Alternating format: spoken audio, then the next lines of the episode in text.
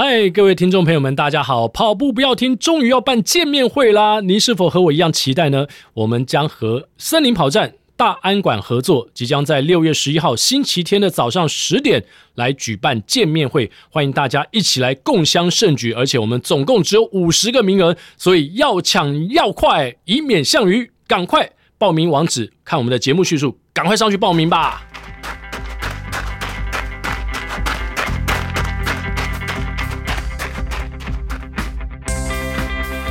跑步不难，难的是穿上跑鞋离开家门的那一刻。你不需要很厉害才能开始，你需要开始才会变得很厉害。大家好，我是长跑社 Henry。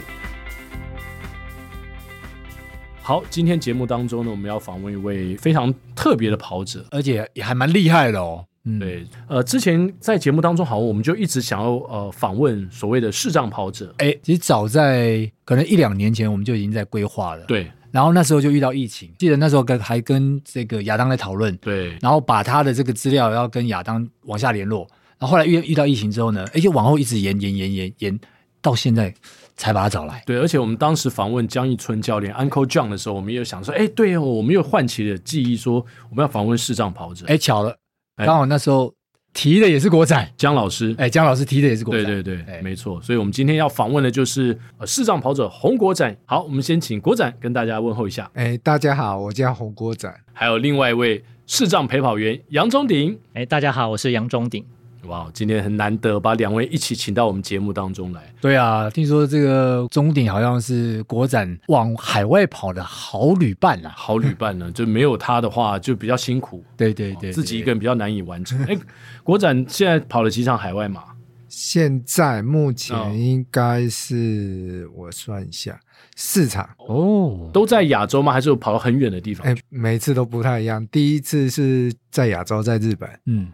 然后第二次是去澳洲，哦，黄金海岸，对对对，嗯，第三次是去美国波士顿，哇哦，哎，听讲到波士顿就知道说大有来头，大有来头，一般人去不了的，对对对对对，哎，波士顿是连视障跑者他也要达到跟呃我们一样的 BQ 的以年龄这样分的成绩吗？他的他的 BQ 比较低一点，他基本上是四小时多到五小时内就可以了，对视障跑者来讲，对对对。然后他没有分年纪，这样哦，没有分年纪，只要就是说达到他的标准就可以来参加。对对对对对对。可是他有名额的限制，就是好像是差不多三十几个名额这样子。嗯、对，所以你就是全世界只有三十几个名额。对对对对对对对。哇，那那也竞争很激烈，或也上不了，也有可能上不了啊。就是相互比较，可是因为视障的人口应该也不是那么多，嗯，相对其实就是要有一定程度，可是没有到难到像一般人这么困难。嗯，对对对，OK。那中鼎平常自己每次都是陪着视障跑者才去海外跑步的吗？对。我其实能够跑海外嘛，都是视障朋友给我机会的，而且我很感谢国展让我那个去跑海外嘛，所以我每一场的海外嘛都是跟红国展去跑的。所以你也是他几场你就几场？哎，对，没错，哇，就是一个是你是我的眼，一个是你是我的脚，没错没错，那是我出国的脚。哎，对，那刚才向总说国展的成绩其实也非常的好，对对对，因为向总跟国展认识蛮久嘛，其实认识蛮久了。我之前开始认识国展的时候，当然有好几个场合啦，包含。就是听到我的波马同梯嘛，哦，小兰姐，然后跟燕子姐都有来我们节目，哎，都有来我们节目过。然后他们那时候也一直在找说，哎呀，要找这个视障陪跑员，而且要快一点的。哎，要快一点的表示这位视障跑者本身也跑得蛮快的，因为他们两个快 hold 不住了，快带不了了。而且类似这种状况哦，所以表示就是这个视障跑者是有一定的以上的程度，可能都是三个多小时的那那样子的一个状态，很快。那你必须可能要比。啊，这位视障跑者可能要再快一些程度，可能至少个十五二十分钟以上，嗯，那你才有办法比较有余裕的去带呃视障跑者，而且还要跟他有默契嘛。嗯哼，那我我想想，第一个一开始认识可能国展是在这样的一个场合当中，那后，后来当我在跑这个世界六大马的过程当中，哎，后来也因为一些机会，然后国展可能有来呃听我的分享也罢，然后我们我们开始就有一些交谈，嗯，那包含我之前在疫情前，甚至也要帮国展去介绍。要往这个纽约马，因为去挑战、呃，对，去往纽约马挑战，因为那时候是 New Balance 在对对对。在赞助这个纽约马嘛，嗯，所以其实也也帮他做一些引介的，对、啊，可惜后来就遇到一些疫情，疫情啊，对，就遇到疫情，所以国展那时候记得那时候他还跟我提到，他其实对这个呃所谓的这个应该说视障相关的这个亚运，嗯，他也蛮有一个一个挑战的一个想要参赛，对对对对对对对，哇，这企图心越来越高。所以请教一下洪国展，国展，什么时候你开始有这么大的野心呢？你从大概是开始跑步，接触跑步开始。我是差不多差不多一百零二年、零三年那时候开始跑，嗯，就差不多二零一四一五左右，嗯哼。然后那时候是因为我刚开始在正大念研究所，然后然后写论文写写写的有点烦，然后就哎看新闻的时候看到马英九总统在跑步，然后就觉得还蛮酷的，嗯，然后后来又发现哎有视障朋友在跑在跑步，然后他们就去跑一零一登高，然后我就去跟他们跑。嗯，然后后来我就参加中，那是中华视障协会，然后然后后来我就跟他们申请居家陪跑，嗯，然后我就是在写论文的过程中，哎，比较写的头昏脑胀的时候，就去猫空跑一跑这样子，哇，就开始跑步这样。我蛮常在猫空遇到过程，可以跟我们介绍一下你刚开始跑步碰到的这些障碍，体能条件啊，或是包括因为你看不见的关系嘛，会会有很多的困难。啊，这些困难你怎么样去去克服？刚开始，因为我刚开始也没什么概念啊。然后那时候我的居家陪跑员，他就是第一次带我说从正大跑到动物园那里，差不多来回三公里。嗯，然后后来他觉得，哎，我体能好像还不错。然后第二次他就叫我说，他就带我跑到猫空上面。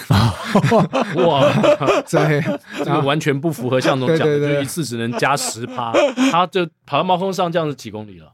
就来回十公里，说十十一。哇、wow、对对对，因为我们从横光桥后山那边跑开始跑，他觉得跑山路体能会进步比较快。我那时候差不多三四月开始跑，嗯、然后就设定年底要跑，十一、十二月要跑。那时候是台北富邦全马。对对对对，你为什么会这么急呢？你当时为什么有这么大的野心？才第一年开始，呃，三四月接触，而且从三公里开始。然后你年底就设定要跑一场全马，因为没有什么概念，想说应该半年 半年的时间应该够了。我那个陪跑员他他知道我要跑年底就要跑，他觉得时间有点短，可是所以他的训练方式就是带我去山路。跑，他觉得山路的体能会进步比较快。嗯，然后后来在年底前，他就差不多十月、十一月的时候，他带就带我从从正大一直跑跑到神坑这样子。那那那过程你都没有受伤吗？就很顺利的参加了你年底台北的出马。受伤是没有啦，过程当然是蛮累的，就是 就是跑到那个阿罗阳的时候，觉得爬不到上去，要用走的，对。然后后来就是，当然过程就是走会走走停停这样子。是可是他觉得至少你能从正大跑到深坑，至少应该完成全马没有问题这样子。嗯、代表国展的意志力也非常惊人，呃，设定目标马上就要达到这样子。对他这个陪跑员真的是。这也也是帮了后面的人造成很多的困扰，养出了一个怪兽。现在陪跑员有在现场，我们可以问一下钟鼎。钟鼎，你那个四次国外马的经验，你到底是带着他跑，还是你被他拖着跑？欸、其实是被他拖着跑。我我我讲第一场去日本跑啊，嗯，我们大概剩二两二点五公里就到终点了。然后他国展其实已经没有力了，我想说他已经，因为我我有拉他的感觉，他就一直问我说剩几公里，剩几公里。嗯，因为我第一次陪他跑这么远，之前都是短的。我想说你都没力了，你还问我几公里？结果我告诉他剩一公里，哇，整个力量都来了，冲起来了。他他其实，在前面就他就把他的力留在留在后面，剩一公里，哇，他的速度真的拉着我跑。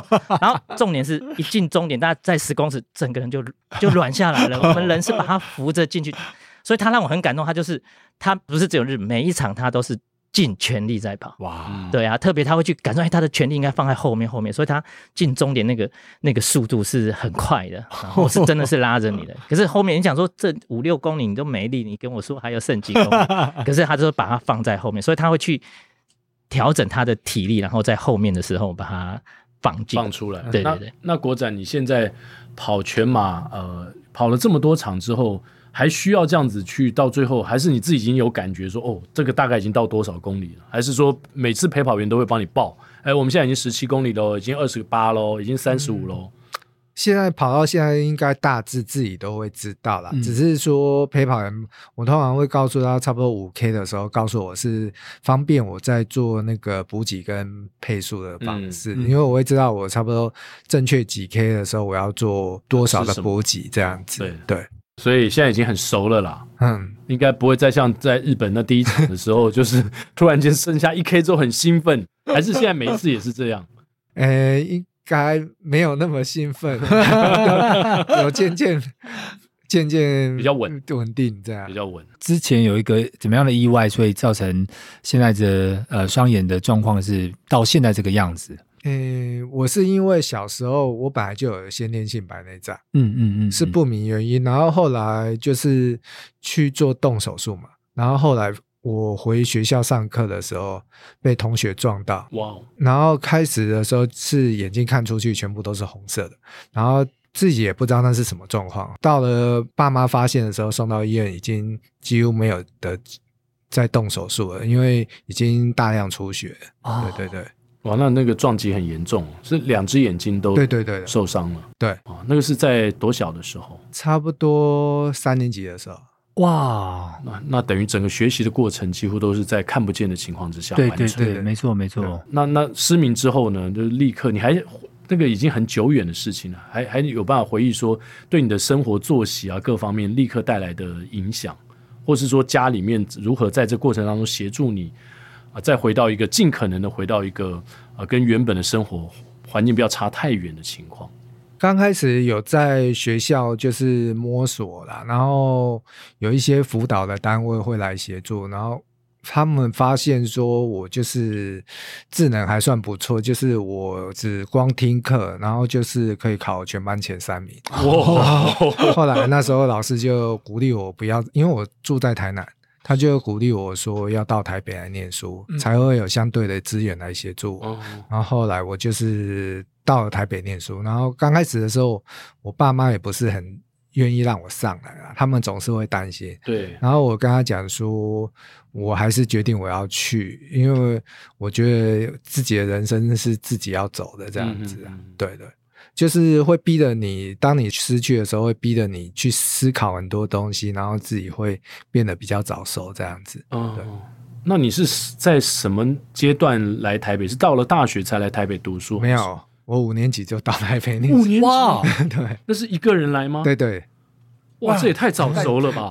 这这真的很早，这很辛苦哎。国小五年级一个人到台北来，然后我就是我爸妈第一次带我上来，然后回去的时候是我亲戚就是帮我送到像国光客运，然后这是这两次，然后接下来的第三次之后我就都自己自己来，对。那你这个生活怎么样？在这么小的情况下，自己可以照顾自己呢？就是自己想象啊，就洗衣服就开始就到学校自己住宿就开始自己洗衣服，然后鞋子也就自己洗，然后所有的生活就自己来这样子。哇，从小就非常独立。对啊，而且那个他跟一般人状况是不一样的。一般人其实可能甚至要这样去做都已经不容易了，更何况国展那时候的眼睛的状况不是那么。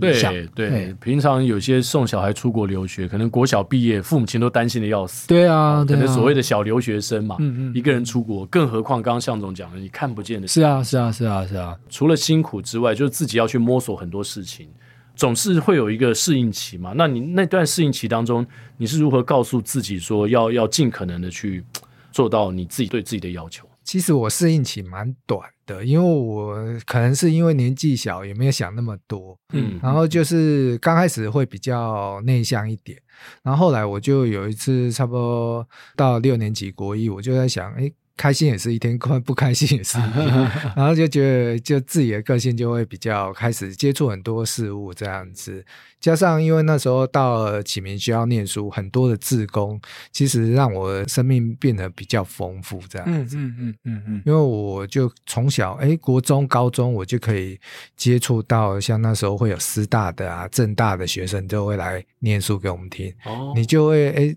从他们身上得到很多学习，还有。很多国高中的学生可能没办法提早这么早接触到成年人的世界，我们可能那时候就比较早接触到。嗯，对对对，听起来是开心的嘛？应该是还蛮开心。提早接触到可能比你大三五岁的这些所谓的学长，而且是呃国立大学这些学生，嗯、有点像是呃引领你往一条路方向去。诶、欸，算是啊。嗯。可是那时候来的志工对我们而言帮助蛮多，然后就是生活上呢，他们也会带我们。有时候之前加上。偷偷讲啊，因为小秘密就是大部分来、嗯、来的志工都是女生比较多，对对，所以他们就会比较有爱心，然后甚至有的姐姐那时候我看不见，第一我第一次去儿童乐园就是那些志工 带我们去玩，对对。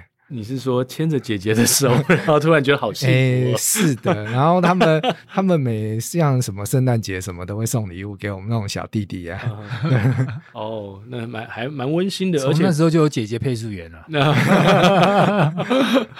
等于说是在看不见的过程当中给自己一些希望。对啊，也很多人给予帮助。对对对，然后得到一些温暖。对对，那一路我国展就是在台北小学、中学。一直到大学念到了台北大学的法律系，还留学美国。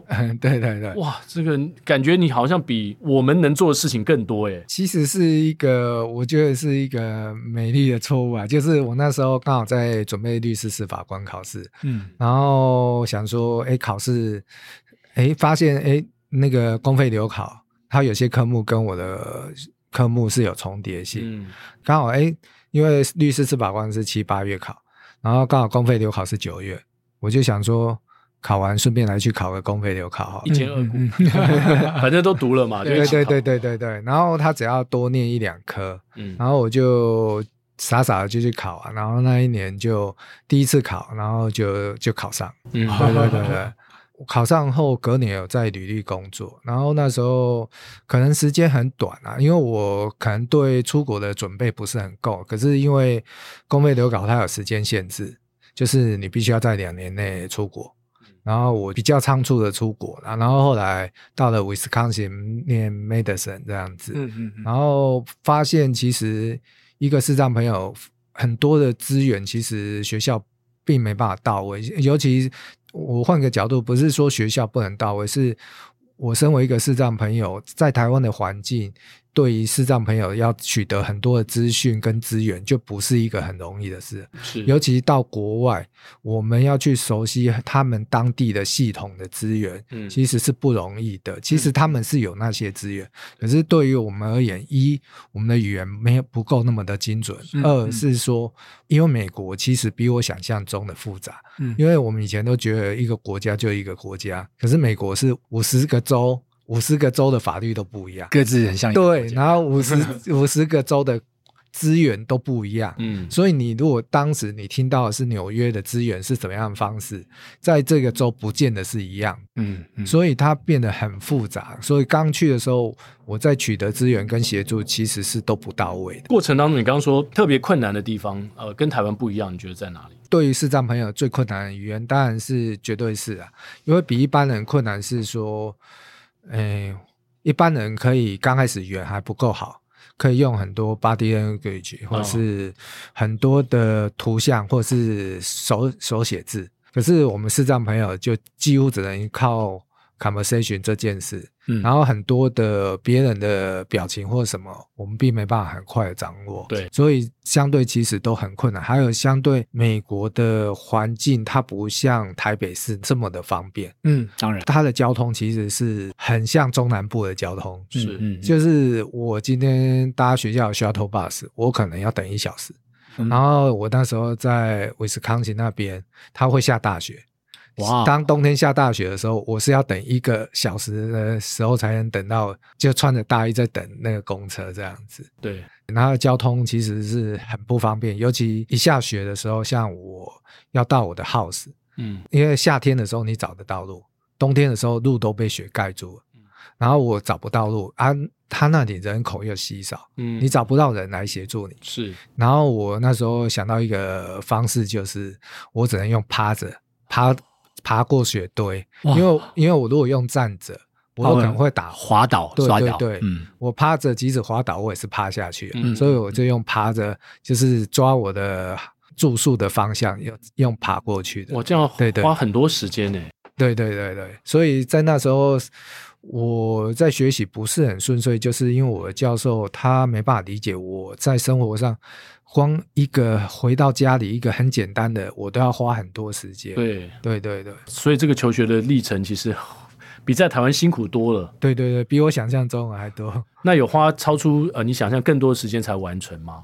呃，其实我没有完成，我只有念到一半。嗯、然后后来，因为我跟我教授，他就是觉得我在学习过程可能不是他所当时想象的，嗯嗯。可是他可能也没办法去理解我，理解，因为站在遇到的困难，对，站在我的角度去思考。因为那时候我去念书的时候，当时有留学生的台湾人。他们是念教育系的，他们就是很害怕说，因为我念的刚好是法律系。对，他说法律其实在美国人，法律人基本上就是一个商人一样，对，他们是很资本社会的，是他们的思考完全都是资本本位主义很强烈。他只要不是对他有太多 bonus，嗯，他其实是不会花太多心思。在你的协助上面，理解。它跟教育系是不一样，教育基本上的本质是愿意花资源在给身障朋友或者是比较 disability 的学生，嗯嗯、可是法律系的人基本上是不太会愿意这样子做的。嗯，对对，所以然后他担心的是，刚好就是我跟我教授比较有争执了之后，果然就是被他猜。猜中这样，所以后来我就决定就是回台湾，放弃那边的学习，然后就回来台湾考公职，嗯，然后就还算蛮顺利的啊，因为那时候刚开始心情有点低落，嗯，然后回到台湾的时候，我就是第一年想说，我绝对要改，很快速的改变自己的那个心境，是，然后我第一年回来就第一年就考上公务员，然后当年隔年就考上。政大的研究所这样，嗯嗯，所以你现在是公务员的身份，对对，现在是在呃石牌的国小，对对对，哇，所以这段历程的确哈，呃，我们没有去经历的话，没办法想象，尤其到一个冰天雪地的地方，在台湾因为人多嘛，对，随时可能找得到人，然后大家看你的状况也会愿意哎过来问一下，哎有什么需要帮忙吗？那在国外那样子环境里面。你不要说帮忙了，人根本就没有人看到，根本找不到人，根本就找不到人。对啊，而且我们比较难，就是我们没有经过国展讲才知道说，因为他们不可能自己开车嘛。对啊，不可能，他一定要搭乘那个大众运输系统。是是。所以如果那个地方人烟稀少，然后交通很不方便的话，真的很辛苦。对，真的非常辛苦。对，可以，我完全可以想象那个状态。刚刚国展的描述。嗯，那国展呢，也因为开始跑步的关系呢，后来认识了现在的太太，可以跟我们分享一下您跟夫人认识的过程吗？我跟我太太认识的过程也是有点瞎啦，因为我因为我有一次我的那个陪跑员就是带我那时候跑跑猫空的那个陪跑员，然后就是有一次他约他想说他也在要跑步要跑猫空，然后他就把这个讯息 share 出去，是华哥吗？哎，不是，另外一位，他那一个他已经他现在在大陆，在大陆，嗯、对对，然后。他叫俊清，然后呢，嗯嗯、他就是把这个讯息分享出去，刚好我老婆就看到说，哎，有人要去跑猫空，他也没跑过猫空，然后他就想说来带视障朋友，然后我的陪跑员他也有另外陪一个大姐，她算蛮会跑的，就是她可以跑四个多小时的女生，然后。我的太太就带她，然后我的原本的陪跑员是男生，他带我，然后开始跑，然后跑了上坡可能一两公里之后，我太太她可能没她的体力可能不速度跟体力可能没办法负荷，然后她就跟她使眼色说 看可不可以换，然后后来她就我我的陪跑员就把他换给我，然后我们就跑跑跑，然后跑跑了回来，然后后来我们就。他送我到宿舍，嗯，然后我就留了 message，后来我们就开始慢慢认识，然后我的朋友常常或者是刚认识我的，想要知道我说我怎么认识我太太，然后他们就说就是因为跑步跑很多次这样，其实其实没有，其实我们结婚之前到现在。到结婚之后，只跑过那一次，就跑过那一次，只跑过那一次，而且有点自投罗网的概念。对，所以那他现在还有在跑步吗？现在没有，所以所以这辈子只有跑过那一次。对啊，要不然真的，要不然就不是中鼎坐在这边了。对，如果他太太也跑得很好，然后也可以一直带他，可能就一直带他到海外。没错，没错。对啊，对啊。出双知道这个故事吗？哎，我知道，这个我知道。哦，对，所以我们就 only one 唯一跑过那一次。我们就认识，然后就后来就结婚了。哇哦，哇，这是很特别的渊源呢。对，很 奇妙的缘分，很奇妙的缘分，对，相当不容易。那陪跑员跟跑者之间到到底要建立什么样的默契，或者是说视障跑者会不会哪种陪跑员来带你们，你会觉得哎特别的舒服或怎么样的？你们怎么沟通呢？我觉得陪跑员跟视障跑者的沟通，就是两个人愿意伸出手，然后带我们，然后我们互相的去花一点时间，然后互相沟通、互相分享，其实慢慢就会找到那个平衡点。因为每个人的个性跟方式可能都会略有不同，可是我觉得重点就是彼此要有一些沟通的跟换位思考的角度这样子。然后最重要的就是手要给我们。我我我来讲一下，就是其实大概有分跑步跟补给部分，就应应该是说了解你的视障朋友的状态。嗯，像国展的状态，就是他可能呃比较会流汗，嗯、所以电解质补充就要到位，就不是只有喝舒跑或喝水，嗯、那他可能还要额外在跑每五公里要加葡萄糖啊。哦、那这些都是我们过去跑步得下来的经验。就哎哎，怎么这次跑太阳没有比较大？可是为什么他没有体力？那我们会因为每次跑我们都会修正，修正到他比较好的状态。因为有时候国展可能因为睡眠的不好，体力会更不好。好，那个时候我们就要准备比较多的东西给他。嗯，好，那反正天气也要也要注意，然后再来他当时的状态也要注意。我觉得这个是陪跑员，就不是只有跑步那种协调性，其实他的身体的状态，其实我们也要了解，甚至赛道上可能哪边，譬如说上坡可能比较弱，或者下坡比较、嗯嗯嗯、比较弱，我们都要指导他。这个是就是平常练，就是要除了默契以外，还要了解对方的，就彼此都要了解就对了。对，就是了解他的特色，对，什么什么是他的强项，什么是他的弱项，你就要在某些地方适时跳出来协助他。对对对，那、除了赛道跟平常的这个练习之外，还有没有什么其他的机会需要再培养更多的认识，或者是培养彼此的感情？哦，就是平常吃吃饭是吗？没有，我跟譬如团练的时候，有时候其实跑步有时候很无聊。嗯，哦，我我讲国展比较特别的，因为我们在操操场上跑，操场会有那个就是年轻的女生跟比较 国展过去说，哎、欸，这是年轻人。我说你又 你又看不到，你怎么知道？他说等下你闻味道就知道。然后。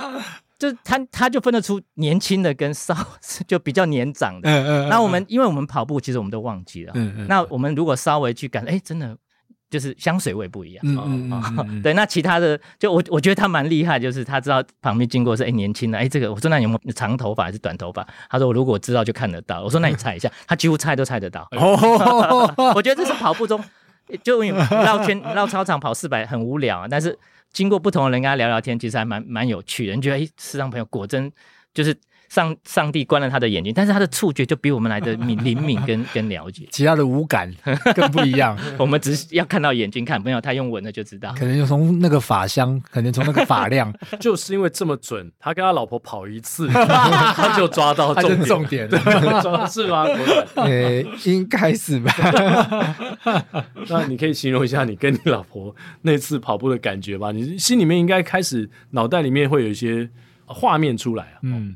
嗯，我太太她算是蛮活泼的，啊，嗯，嗯，她应该算是嗨咖了，对对对。然后我我觉得视障朋友因为需要一个比较主动一点，然后比较热情一点的女孩子啊，嗯，嗯，因为未来相处，我们有些事情我们比较没办法。做的那么或者是那么清楚，然后加上他比较乐观，也比较开朗，在我们的要走向婚姻这一条路的话，会比较顺遂一点。嗯，像我跟我太太结婚的过程中，他家人的那一方面的处理，几乎都是他自己处理掉。哦，然后就是我们算我几乎没有处理到说跟他家人有没有一些需要去说说服，或者是一些比较。困难的状况，几乎他都帮我处理掉，所以我当时的思考就是，我觉得如果他跟我一样，就是比较内敛一点，或者是说他是一个比较敏感，或者是比较不是那么敢跟家里对抗的话，我们的婚姻会走得比较辛苦一点。这样，嗯，对，可以可以想象，对对，因为应该是呃家里的沟通应该做的应该蛮多的，对，这一点是蛮重要，对，没错，代表国展。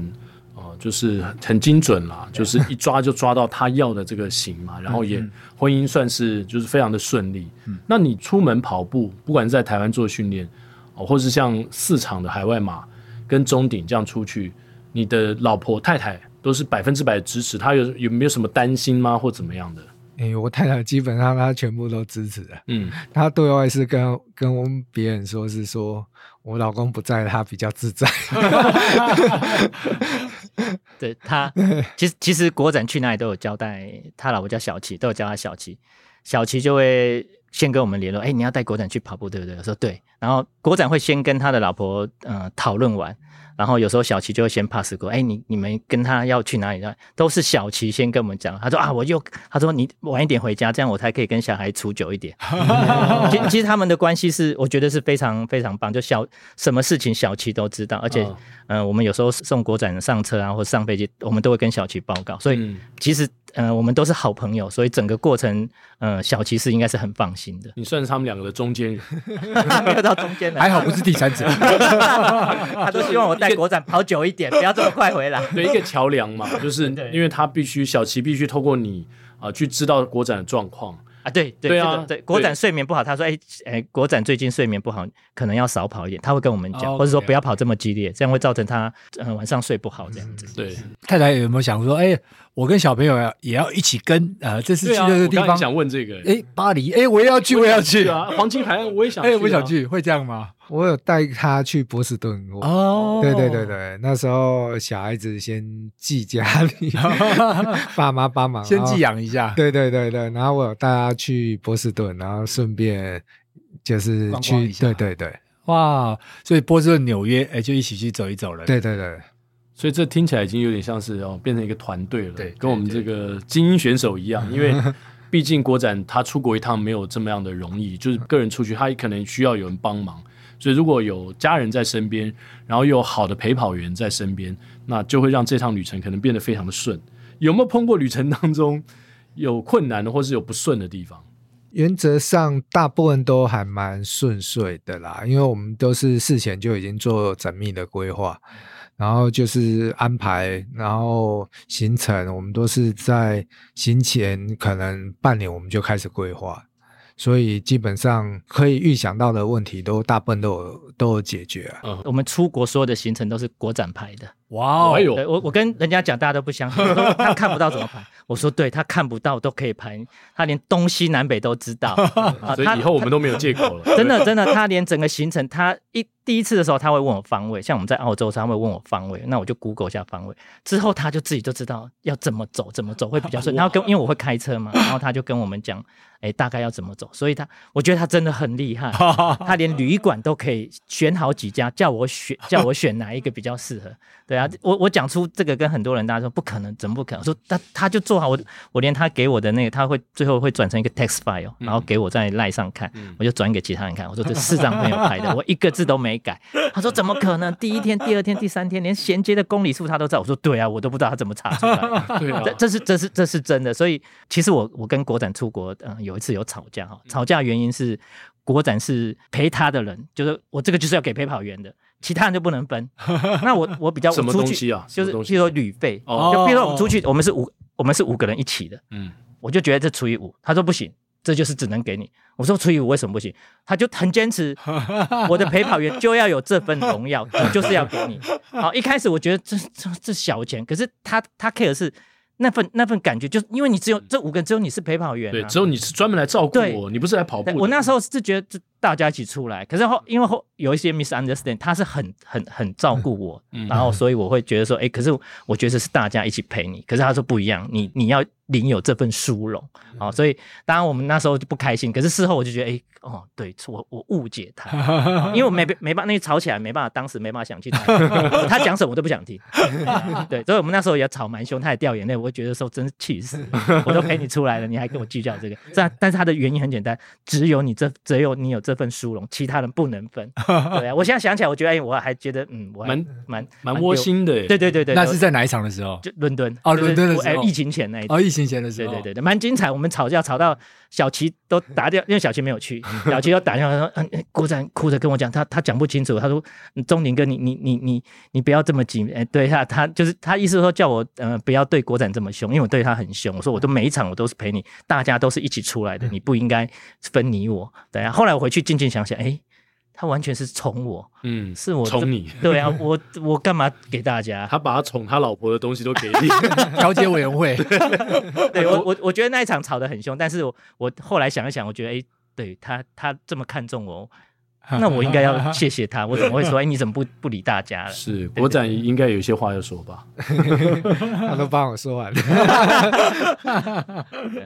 这是我们比较精彩的一段呢。对对对。嗯、所以哦，这个从刚才呃到海外去，给他一个方位之后呢，他就可以排出所有的行程。呃，听到这边，我真的就是开始有点怀疑，到底谁是谁的 tour guide？对，会不会中鼎？你会不会有时候到海外的时候，你会有这种 confuse？就是到底是我来带你，还是你带我呢？因为怎么行程全部都是，其实不是跑步也会觉得到底是我带他，他带。有时候他熟悉的路啊，他就告诉我等一下要去哪里，等一下要去哪里。我想说哇，这是今天是我来带你，你 等下告诉我等一下到哪里是 是怎样。但是每一个路段，他其实他应该说他是每一件事他都是有做好准备，嗯嗯，啊，包括出国啊，他都是很完整的做好准备。所以我跟他出国，我什么都不用规划，放心，他叫我做什么我就做什么，因为其他你再看完。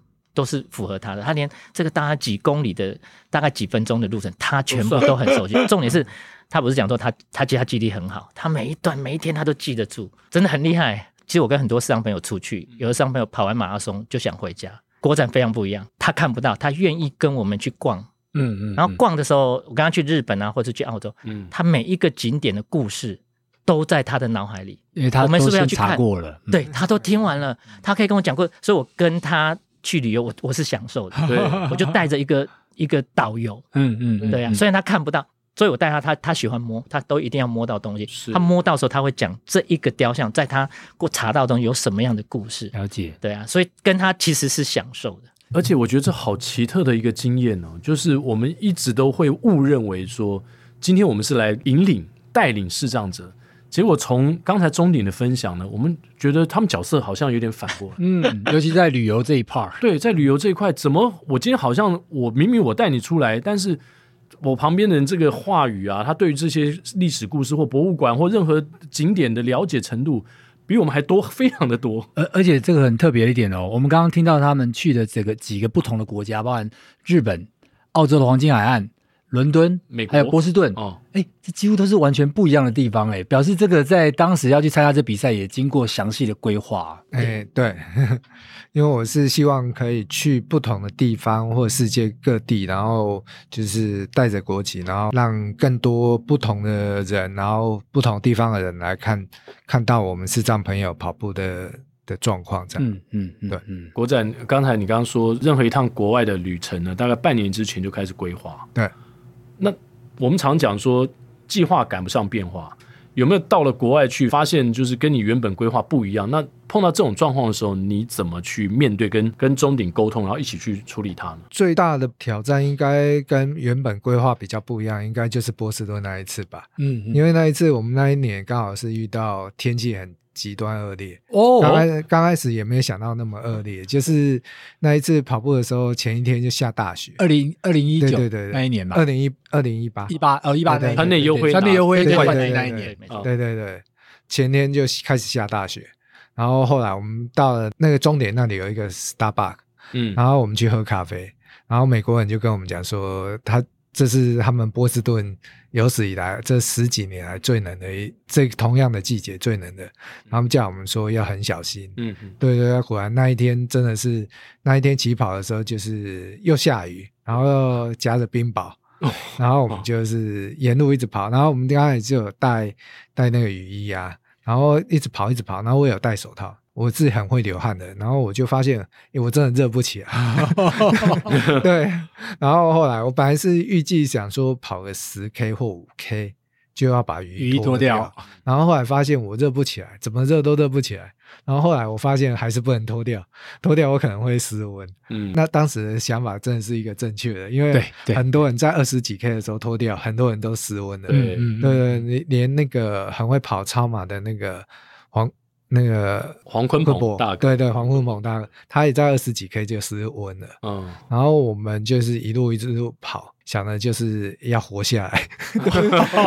哇，这么严重，极地了，对，极地马拉松嘛。对对，因为因为真的，你都觉得。不知道，因为从来没有遇过这种天气这样跑步，然后就想要就是要活下来，一路就是终于，所以是你告诉钟鼎要活下来，还是钟鼎告诉没有？我想说，我们两个都要活下来，我们两个都要活下来，真的很冷，没有跑过这么冷。因为钟鼎的压力在那个时候应该更大吧？对对对，因为他不能失温，你更不能失温了。对我我我们是在等待的时，因为等待要等很久，等一个半小时，哎，都冷到那时候就已经很冷了。对，开始的时候，对，非常冷，怎么没有我没有跑过这么冷的？我都想说，哎，可不可以不要跑啊？因为波马一开始有分 wave，对，那他你看是第几波出发的？越后面的等越久。对，可能一开始比如说是可能呃九点多，他们那精英的选手，然后或是一般来讲十点之后，那他们可能等到十一点多，对，我们十一点啊，而且那天那么冷呢，是，所以郭展后来呢，后来真的活下来，有有活下来。然后最重要的是，我们那一天呢，本来我是想说，我是原本预算是没有要进那个尖叫隧道。嗯，然后虽然每个人都很想去，可是我本来就想说也没有一定要去，然后刚好是因为拜这一次天气所赐，因为想说实在太冷了，在那躲一下，也不是因为想说。我也不知道我是跑过尖叫隧道，我到底能回到终点还是不能回到终点。然后说终点就问我说：“你要不要进去？” 然后我就想说：“算了啦，人生我也不知道我现在不会不会回到终点。嗯”然后我想说就进去吧。是，对，法香区，他开始在闻，嗯，年轻，呃，哎，年轻，年轻，哎，都 年轻，都年轻的。对，可能有进去之后，就是可能比较有活力，重要跑回终点。哇，那天会这样出来的那些那个纳兰隧道的这些女生们，也是也是这个鼓足了蛮大的勇气，没错，超冷的，真的 也是哇，很很辛苦的，对，是很辛苦的，非常辛苦。那除了跑步之外呢，后来国展又接触到了三铁啊，哇，这个太可怕，真的还假的？哎，对，就是在疫情的期间呢、就是因为不能再出国了嘛，然后刚好那一年。二零二零年，姜老师在找视障朋友就去挑战三铁，嗯，然后我就刚好认识了他，然后我们就一起开始。疫情期间这两三年几乎都在玩三铁这样子。然后你是三项都练习？对对对，游泳也很辛苦哇，游泳应该是最辛苦的吧？诶，游泳骑脚踏车应该更辛苦吧？是不是？这个就不知道哪一个比较辛苦。最危险是脚踏车，速度太快。对对对，因为我们最快骑到将近四十公里，哇，那真的很快哎。对对对对，游泳基本上是花最多时间，嗯，因为一般人在游泳里面可以看得到，可是我们因为我们是在靠耳朵，嗯，我们在水里面根本听不到，然后我们又看不到。所以那个默契要很够，然后花的时间练习的时间，必须要透过一个绳子去在水里面，可能一个小时，我们都不可能沟通，我们就是要靠这身体的语言跟绳子松紧，对对，去感受去感受，对对。绳子是哪里系住哪里？哎，有两种系法，一种是系在手里，嗯，一种是系在脚这里。啊，在手那你对，因为我在想说他的那个动作，对对对对对对，所以那个刚开始的姿势都需要做过训练，然后加上那个游泳的陪我们游泳，他的能力要更强。对，因为他几乎就是单臂游泳，嗯嗯，因为他尤其在在水中的时候可能会有格斗。嗯，然后他就是 必须要，对对，他必须要去帮我们挡人，因为我们看不见，根本没没办法像陆地。水中格斗，对对，因为 真的真的，因为你在陆地上跑步的时候闪人还比较快，对，而在水里其实是不好不容易闪，很难闪，而且又是两个人一起，对对对对对，面积更大，果然螳螂拳来了，对对对，也没办法用讲的，对，没办法讲，对，所以他只能帮我们，必须要帮我们隔开，对，所以他那个陪游的他的能力基本上要强很多。多，要是救生员等级，对对对，差不多啊，因为他可能你有状况，他也要救你，对对，所以国展他是单手陪你游，没错，但另外一手在挡格斗，对对对对对。那你呢？你也是单手吗？因为你另外一只手是绑着。我们。两我是两手啦，嗯、可是因为他他要牺牲一个手的能力这样子，对对对，所以我基本上前几个游泳，他们几乎都是乙组甲组的选手这样。哇，对，这样子还可以，就是等于是他的左手可能可能跟你右手一起百倍这样的。对对对，因为他单臂有就可以有这样的能力，基本上都是要接近国手级。是啊是啊，对对。那这个部分我确定中鼎是办不到。我我其实是旱鸭子，但中鼎会不会在后面？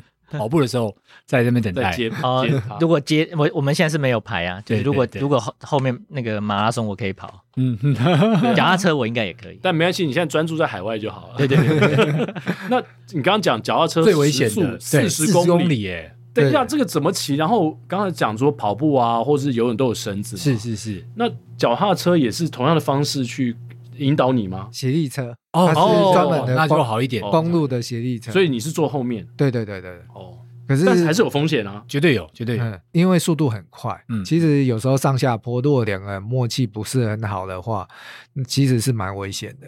因为脚踏车如果在四十公里摔车，其实是蛮严重的。哦，而而且我们的就是说，呃，可能双眼正常的人的话，在这个过程当中的话，你你发生事情你是好反应的，对对，但是你你是多久？大概练习几次之后，你才克服心里面的那个骑车的恐惧感？其实我这人比较傻傻的啦，就是我想说，既然要从事了，我其实没有在担心这件事。没在怕。对对对，只是说我差不多，其实脚踏车我差不多第三次我就蛮上手了。只是说说实在的，危险性，脚踏车真的是一个危险性最高的。对啊，我们不久之前上次来我们节目的陆晨蔚，嗯，他在这个老梅桥骑车的时候，还有一群人一起骑哦，然后后面被一位晃神的阿伯追撞，骑车追撞，骑车追撞，然后还进了手术室，哇很严重，真的很严重。这骑车真的是有时候不是自己的问题，没错。还会被追撞。对，而且像国展，他又看不见周遭，对你看不到周遭的的的状况，那也是非常危险。你刚刚讲说最怕就是摔车，对的，那你现在骑了几年了？哎，三年。三年有摔过几次车？没有，哦，对对对摔骨折，不要摔了，对。就不要了，就不要了。那小齐会不会担心？呃，他也许心里有点担心啦，可是他我们决定去做，就是就支持你。对对对对。嗯，所以哦，真的很不容易。那现在到底有多少视障者，就是从一开始跑步像国展这样子，然后最后进入到三铁的领域？差不多五只手指头数得出来，哇，差不多四五个人了。哎，那那我接下来一个问题，因为现在我们大家可能听众朋友看不到哦，国展身上就是穿 Iron Man 的，嗯，那我我要问国展是接下来是不是就往二二六了？应该是不会，我应该会停留在一三就好了，因为二六以我现在的时间，因为我还要还有家庭，还有要工作，其实二六花的时间太多了。对，因为他几乎他的练习量是不是乘以两倍，那是很多的。然后我可能很难找到说有这么多人可以陪我做训练这样。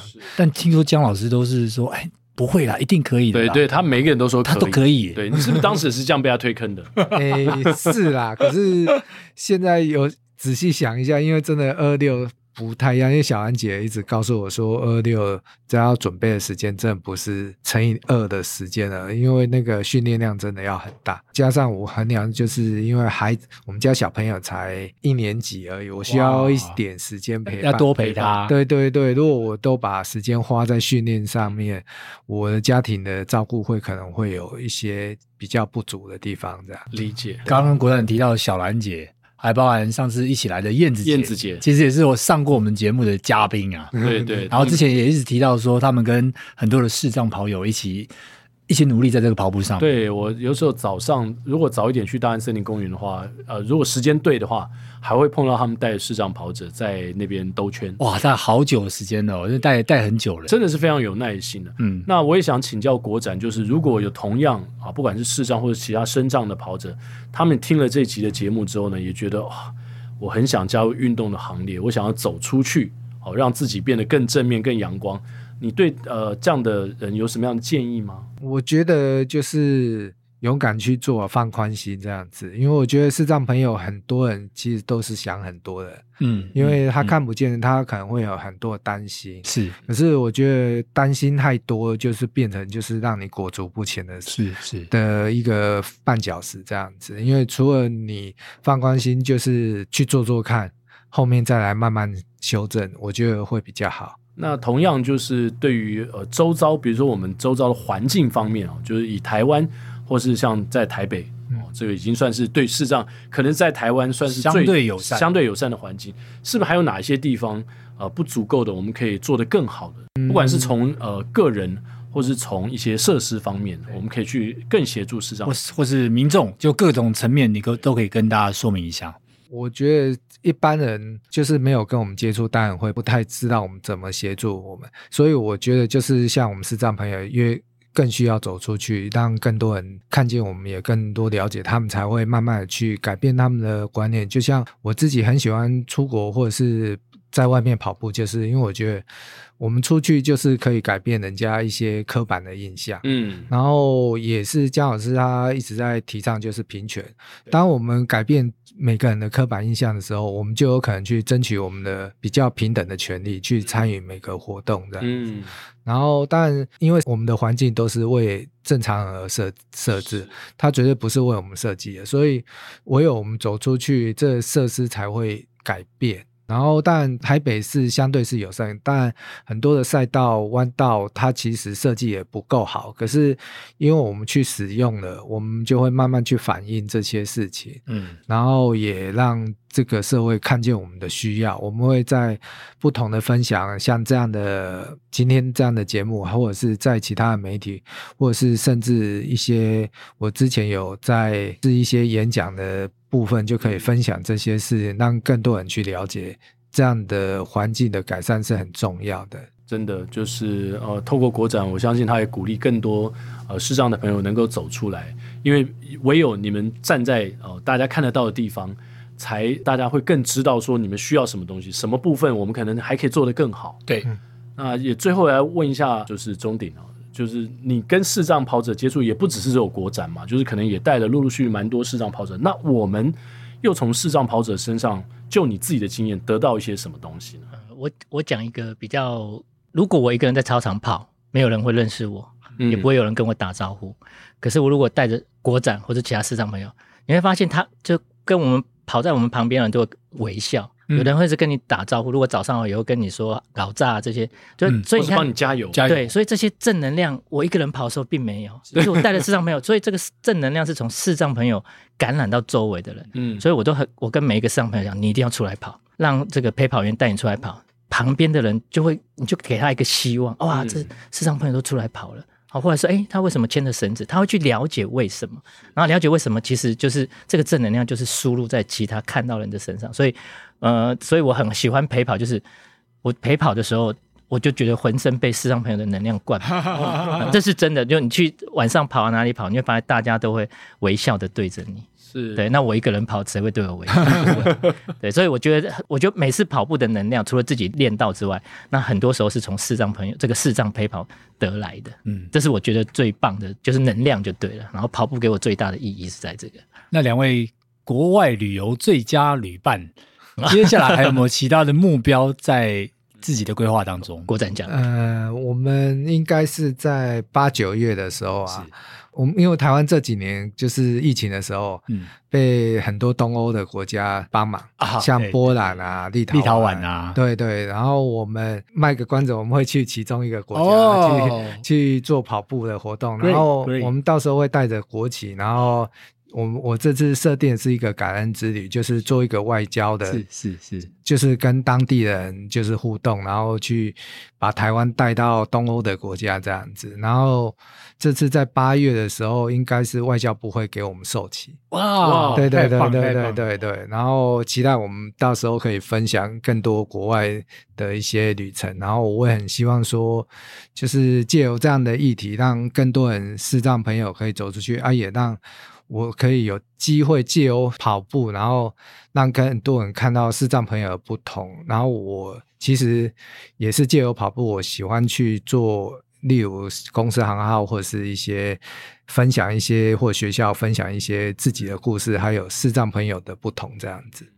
对，等于是把刚刚钟鼎提到的正能量，再把它带给更多的人啊。对对，对，所以各位朋友哦。千万不要低估跑步哦带来的这个影响力，对对，它可以是非常非常大。除了让我们啊知道陪跑员跟视障者他们之间的合作，然后产生可能你一个人跑步都没有的正能量之外呢，还可以帮我们做国民外交。是没错，然后让更多的啊视障跑者或是有身心障碍的人，他能够走出一个全新的领域。没错没错。好，今天非常感动，也非常开心，邀请到红国展，嗯，还有我们的杨忠鼎两位。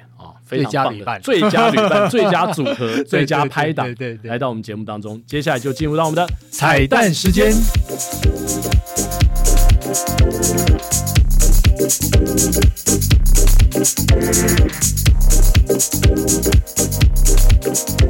好，今天我们彩蛋时间要唱的这首歌，哎，我们是从负面表列，也不能这么做。对，不能这么做，千万不能这么做，直到什么为止？对对对对，直到过了终点，过了终点才可以，才可以手放开。对对对对，千万不能放双手，尤其是对对对前后骑车的时候，前面那个如果放双手的话，是 是，而且危险。游泳的时候也是一样，哦，也不行，毕竟是格斗的过程。好，今天我们要来唱这首，就是李圣杰的《手放开》。我把自己关起来，只留下一个阳台。每当天黑，推开窗，我对着夜幕发呆，看着往事一幕一幕，再次演出你我的爱。我把电视机打开，听着别人的对白，也许那些故事可以给我一个交代。你要的爱，我学不来，眼睁睁看情变坏，人真正看情感慨，不能给你未来，我还你现在。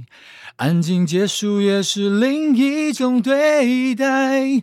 当眼泪流下来，伤已超载，分开也是另一种明白。我给你最后的疼爱是手放开，不要一张双人床，中间隔着一片海。感情的污点就留给时间慢慢漂白，把爱收进胸前左边口袋。最后的疼爱是手放开，不想用言语拉扯，所以选择不责怪。感情就像候车月台，有人走有人来，我的心是一个站牌，写着等待。难听死了！哎，不要随便放开啊。虽然我们说是手放开。但千万要过了终点才放开，对，要不然你就没有做到陪跑员的职责了。好，今天的节目呢，其实也让我们触动了呃另外一种 perspective，对，然后也更知道我们在这个呃视障跑友的眼中也罢，或他们在过程中遇到多么多的这个艰辛跟万苦，没错，然后怎么样陪他们可以到终点。希望从今天开始呢，我们都用全新的视角来看待这个世界。是今天的跑步不要听，希望你会喜欢。我们下周三早上八点空中相会，拜拜。拜拜。